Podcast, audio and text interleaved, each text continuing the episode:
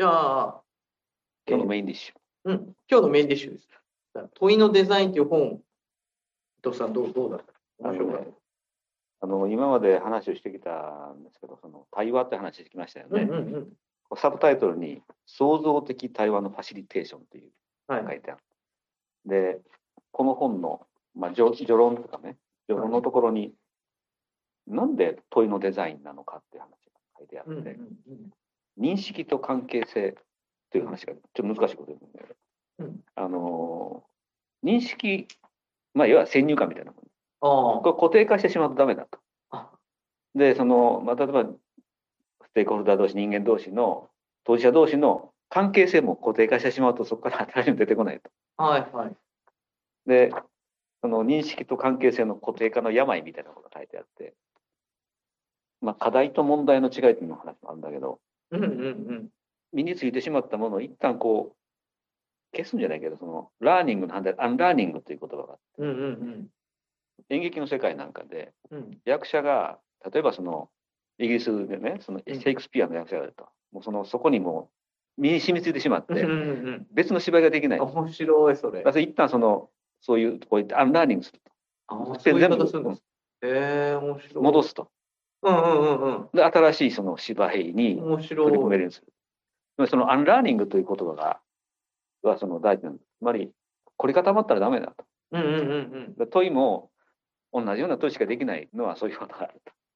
ああ、それも面白いですね。そういうところが始まって、そのために、その、問いをデザインすることをちゃんと考えましょあえ、ちなみにその、もはや、うんうんあの、内容が、同じ問いしか出ないってどういう状況なんだろう？う。つまり、その発想の発想がパターンが固まってし固まっててまっちゃうとうんああ、で、それは、あの、問いが固定してるのか、それとも本人が、なんていうかこう、あ例えばですけど、何かやろうよって言ったら、それあのいくらでできるんですかとしか言わない人って、例えばいるじゃないですか。例えば、いつできるんですかとしか言わない。それは問いが固定してるようで、多分その人が自分を固定してしまってる感じしますけど、うん。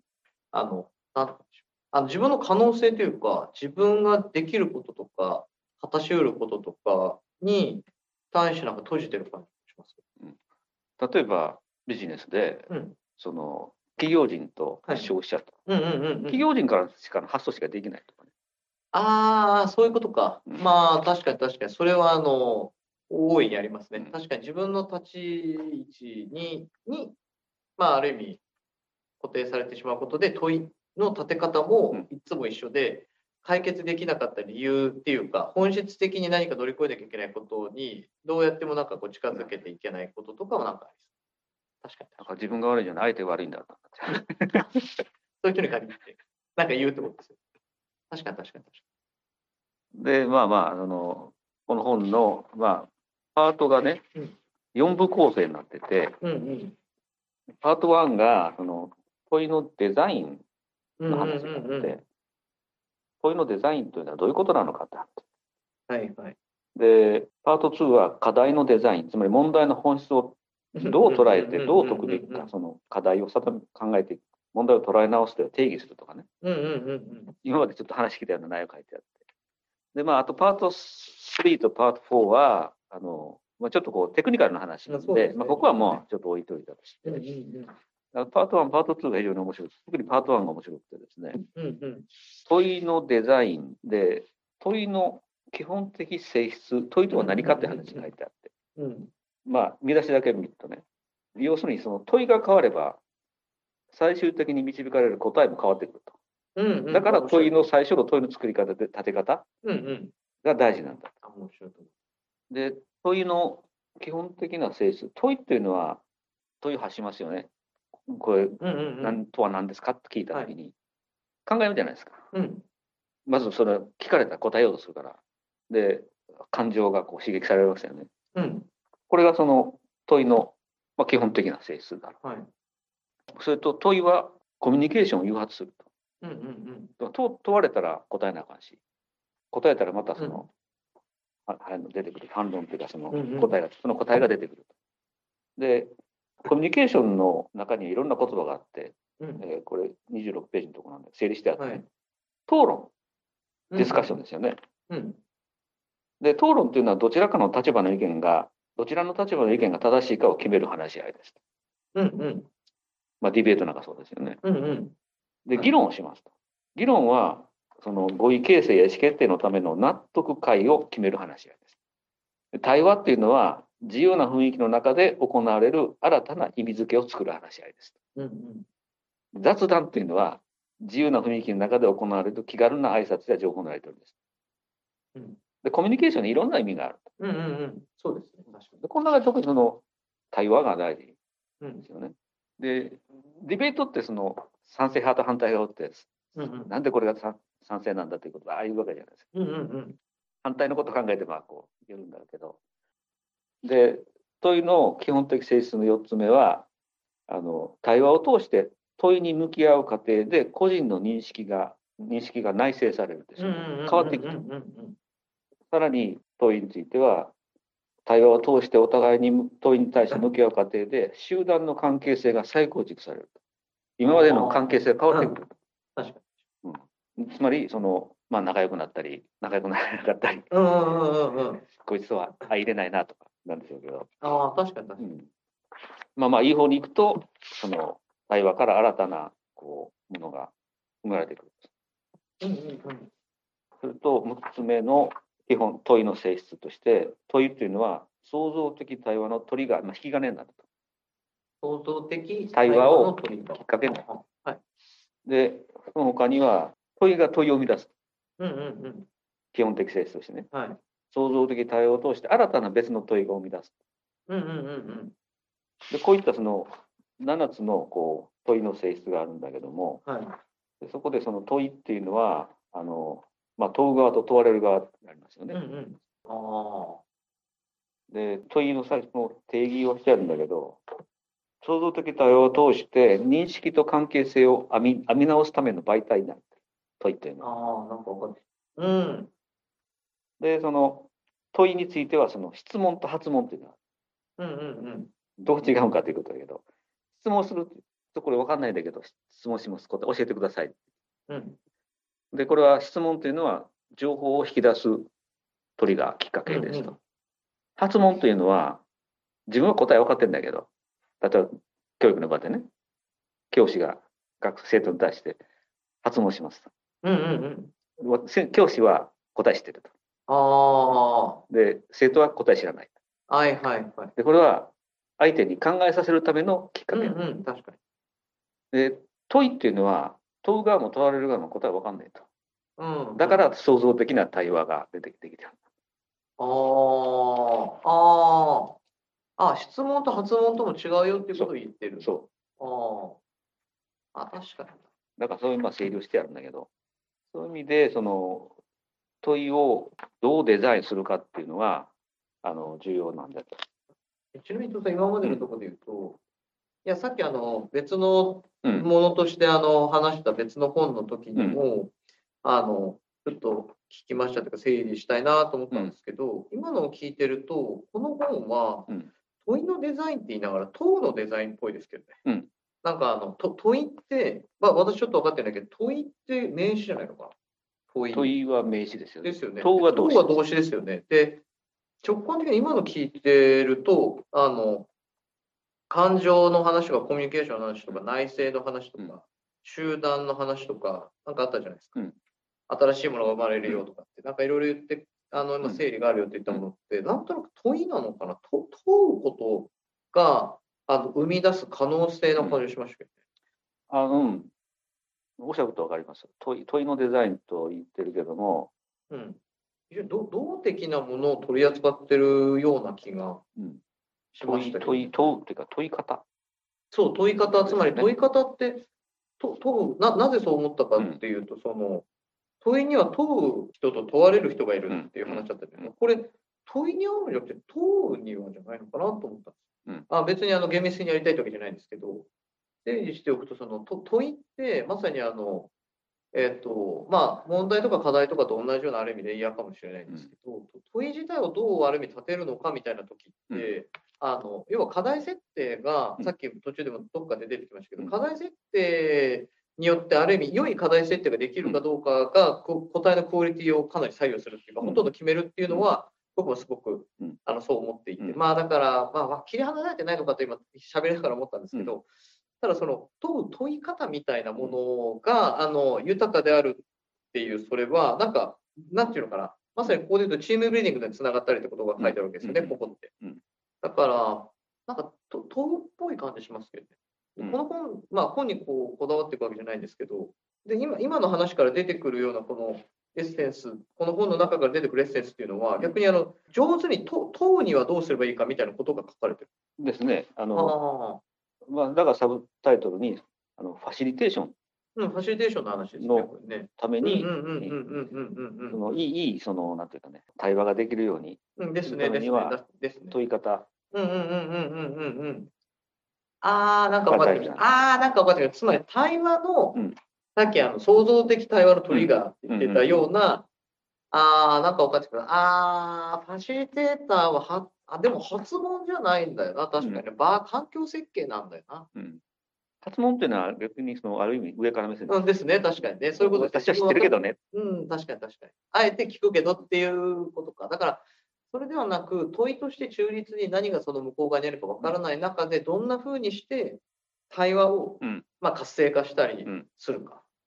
まあ、みんなが要は固定化しないような状況をうまく作ったり、うん対話がうまくこういくようにしたりするっていうのの、まあ、後半は何かこうテクニカルだとおっしゃったら、うんまあ、そういう技術もあるんだけれども、そのに向かうにはどうすればいいかっていうことのうん考え方とか、うんあり方みたいなものが結構こう議論されて書かれてるわけです。そうですねはあ、はあはあ、なんか分かってきました。で、パート2は、問題と課題。うんうんまあ、今度はその課題の、まあ、問いのデザインね、課題のデザインって書いてある。うん。確かに確か問題の本質が例えばまあ分かったら、どういう答えを探せばいいんだと。に。うんうんうんうん。何を、どういう解くべき課題を設定せなあかんという話ですよね。あでこの本質の。うん、おっしゃる通りです。ねで、課題設定するときにいろんな罠があると。トうんうんうんうん。でもその自分本位の課題設定とか、はいはいはい。あるいは自己目的化してるとか、ネガティブとか、その誰かの責任を転嫁するような課題設定とあ優等生的な課題設定とか、あるいはその壮大すぎる課題設定とか。ー それどう、それ面白いですね。それ、どういう状況なんだろうな。面白いですよね。例えば、あのここに書いてあるんだけど、どうすれば地域に人を呼び込めるんだろうんうんうんうう。ん。これも自己自分本位的だと。例えばその観光事業者が人に観光客に来てほしいと。ああ、要は本人側の視点に、例えば来る側の視点に立ってないみたいになっちゃうよとうんか、ああ、ああ、やっぱりファシリテーションの技術のようには確かに少しこう、うん近づいてきてる感じはしますね、確かに。うんまあまあいろんな、うん例えば受験生がいて、このままいくと受験勉強がその本格化する頃には取り返しがつかなくなるかもしれない。なんとかしないといけないとか、ああ。ネガティブな発想。ああ、ああ、つまりそれは罠って言ってるのはあれか、まあ現実とか事象、まあ要はファクトみたいなものと何かこう目指すべきところという話によって課題を導き出すんじゃなくて、自分の状況にとらわれてるよってことまあマイナス思考みたいな。うん今のは前出しことですよね。さっき自己目的化は非常にこう課題がある意味こう、まあそんなの不可能ではあるんだけれども、もう一歩中立的にうん客観的に見なきゃいけないところがうん見えてないみたいなことはあるかもしれない。そうです確かに。その優等生的な課題設定っていうのは、社会が持続的であるとはどういうことか。いい話だ。優等生だから。え？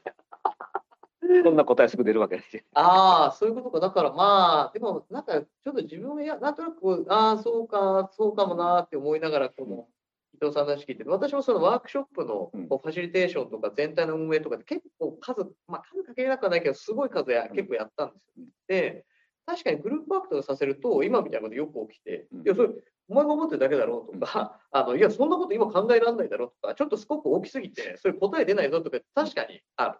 うん。だから、ある意味でちょうどいい、向かうべきところに対して、ある程度中立にフラットに、うん。あの自分を置いていかないと、まあ、罠なのかわからないけど、あの行き詰まるっていうかあの、答えが出ない方向にみんなで考えそうそうそうを持ってっちゃうときはうん。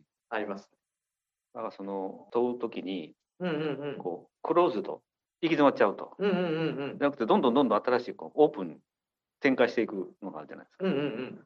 そういうその課題の設定の仕方で、まずい方向に行っちゃうと。ああ、わかります、わかります。つまり、あの、なんだろうな、つまり目的を見失うっていうか、あの本来そこは問う、我々、まあ、例えば集まって話すなり、あの問いを立てて何か取り組むときには、まあ、ある意味での目的が、うんまあ、それなりにあったはずなんだけれど、まあ、アイデアのためのアイデアになってしまったり、うんうんなんかみんなが関心あるからこっち考えようみたいになってしまったり、うんとりあえずなんかゴールもなく、ああいう方向に行ったらいいですみたいなのが100年ぐらいかかりそうだったりっていうのは、確かにぐるぐるぐるぐる回ぐるぐるっ回っちゃったりもする。わかりますよ。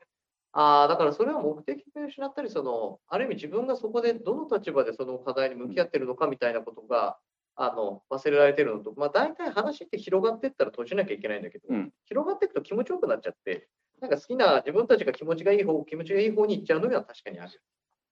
確かに。そうね。あの気持ちが良くなるのをこの この皆さん大体ね。あそうですね、確かにね。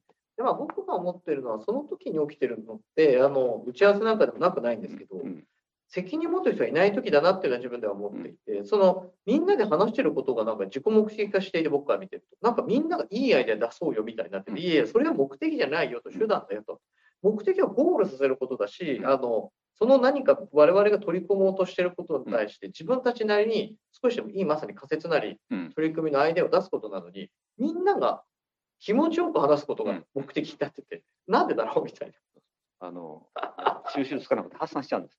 そう。でそれ責任感のなんか欠如だったり、コミットメントの欠如だなって自分では見てて思います。うんそうそう。いや、そのためにあなたは自分は時間使ってるんじゃないでしょってうん。だから、まあ自分として思うのは、いつもうちのね、中うん。中でも言うんですけど、何か人に聞くとき自分のアイデアをまず持とうってことは言って、うん。あのどう思うから始まるなと。うん。自分はこう、うん。特にあのリ特にリーダーシップを発揮しようと思う人は、あの普通の会議だとファシリテーターと司会者が分けられないからすごく難しくはなるんですけど、ないしはリーダーとファシリテーターも分けらうまく分けられない時が結構あるから、グループワークってそれうん、機能で分けられるからいいんですけど、だから分けられないから、押し付けになっちゃいけないんだけど、分けてない時って押し付けを傷つけなきゃいけないけど、でも、オープンにう、ん。あなたほどのコミットメントがない人たちにどう思いますかって聞くのやめた方がいいよと。うん。まず自分がこう思うよって。うん。でそれに対してみんなどう思うからスタートすると、すごく筋が入ってくるっていうか、そういうのはまさに、あっちってこっちってなくしてうん、わーって盛り上がってるだけで、後ろ振り返ってみたら、1時間喋ったけど、あ、何だったんだろうんう。よくありますよね。よくはその街づくりでうんうん。その市民が集まって、はいはいはい。どんな街にしましょうか、はいはいはい。オープンすぎますよって僕は思う。オープンすぎるんですよ。そんなこと言ったらみんな何でも言うんじゃないですか。税金下げろとか言って、それはあのここで話してもダメですみたいな。でもピッとなんかこうズバッと入ると、うんあのいや僕はそこじゃないと、うんこっちで話したいとかもクリアになるうんのに、土俵も作らず話すと、もうなんかもう、うん。で言いっぱなしだからみんな。うん。っていうのは確かにあの正しい問いの立て方ができてないっていうのはその通り。うん。あつまりその課題設定がうまくできなくて、いやでも今のも、もしあといや、伊藤さんにそのうん。内容もさることながら聞きたいなと、いや、僕は問題と課題って何が違うのかってよく、うん。あの考えて、今日も別にこう話は答え出ないかもしれないんですけど、僕はあのそれはとても大事にしていて、あの何々がないみたいなことで表現することって基本的に問題だと思ってるんですよ。つまりそれはあの理想状態に対してマイナスなのか、現状ある意味、こう、平均に対してマイナスなのか分かんないですけど、うん。例えば何かが汚いとか、うん。何かができないとか、なんとかいろんなことって問題だと思って、でも課題って理想とこの現実、状況に対して取り組むべき事柄に変えたところが課題だと思ってて、うん。ここみんな結構、まあ自分は気をつけてるんですけど、うん。つまり、あの、例えばですけど、まあ、こう、例えば子供が、あの、えーあのそこで道路で飛び出してよく事故があって怪我をすると、ないしは死んじゃったとかね、うん。なんか事故があるうん。ということで、あの問題だと。それは問題ですよね、確か。に。うん。でもそれ事故をなくそうってう、ん。アイデアになってないわけ。で、課題になってないから。じゃなくて、じゃあそれを考えたときに、じゃあ、車がそこに50キロで入ってこないようにするにはどうすればよいかと。子供がそこで走って出られないようにするにはどうすればいいかみたいなことに例えば変えていかないとうん課題化しないんじゃないかっていうふうな、あの今のが正しいか分かんないです。うまく言えてないかもしれないですけど、思っていてうん、何々がないとか起きてしまう、ある意味こんなことが起きちゃったみたいなことをひっくり返すだけってあの課題設定じゃないんですよね。そうそうあのなんか課題があって課題というかその現状がまずありますよね。うん。であるべきってこういう理想がありますよね。はい。理想と現状現状現実の間のギャップをどう埋めるかが課題になってあおっるしゃる通りです。でそこをどう理想を置くのかもそうだし、うん。あの取り組めるものに変えることもそうだし、そうそう、そのあたりのまさにこう妙っていうか、うん。さてうまくやる。で、そこに集まってる関係者で、とにかく取り取り組みうるそれに変える。うん。ただ、理想を掲げておくことで、それを取り組んだからって終わりじゃないっていうこともまたクリアになるというか、それはある意味で、それを実現するための一つの取り組みであって、うん。一つで全部がいかないことっていっぱいあるんだけど、それが何個もあるよっていうふうに、ちゃんと理解して取りやらないといけないなと。うん。でもそこってまさにあの妙があるっていうか、あのポイントがありますよ。あの要は現状認識が本当にちゃんと認識されてるのかって、うんうんうん。間違った認識してんじゃないかと。一つあって。理想も、ま、間違った理想というかそのうんありえない理想をしたってどうにもならないわけで。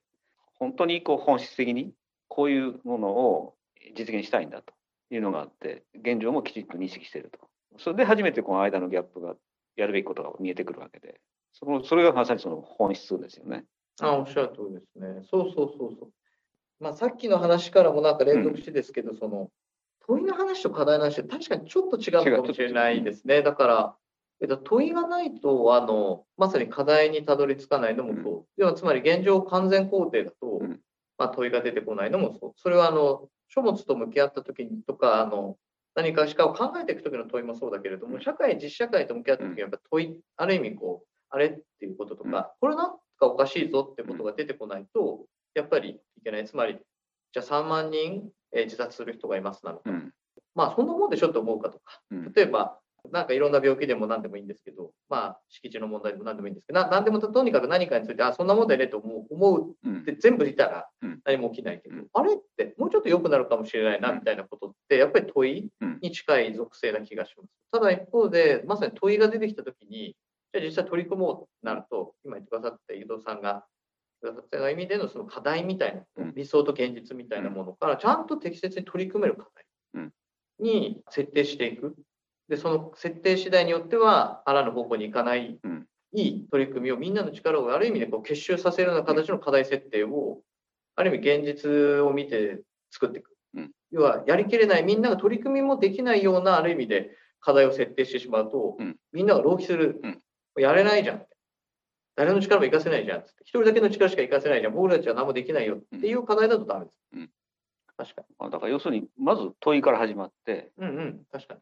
で課題が出てうん、確かに確かだから問いの立て方、まあ、ここでいう問いのデザインに。うんうん仕方、うん。それが済んだら次はどういう課題設定するか。この問いの立て方と課題設定とこの両者でうんうんきちんがちゃんとできるかどうかが重要だと。ああ、確かに。で、えっ、と、ちなみに、その、まあ、さっき、あの、べ別の時に話したのと、なんとなく思い出しながらですけど、その問いって、あの、純粋に、現状をただ、あの、傍観するっていうか、ふんわり見るっていうよりは、むしろうん、自分の中のストックを生かしたり、なんか、まあ、場合によっては対話をしたりしながら、現状に対して別の光を当てたり、何かぶつけることで出てくるうん。ものだったりするじゃないですか。だからそういうものがまずあってってことですね。うん。まずあって、あれ？みたいなことがある。で、それを今よ扱ってる本で言えば、つまりそれをグループで何かするときのアプローチの仕方みたいなのがあるよと言ってくれてるような気がするんですけど、まあ、確かにいずれにしても、まあ、問いをちゃんとも持つ。うん。つまり疑問を持ったり好奇心を持ったりして、うん何かクエスチョンみたいなので得る。ないしはビックリマークかもしれないですけど、うんなんかそういうものがあって、予算言ってみたいに課題の側にそれをこう転換するっていうことです。うん確かに確かに確かに。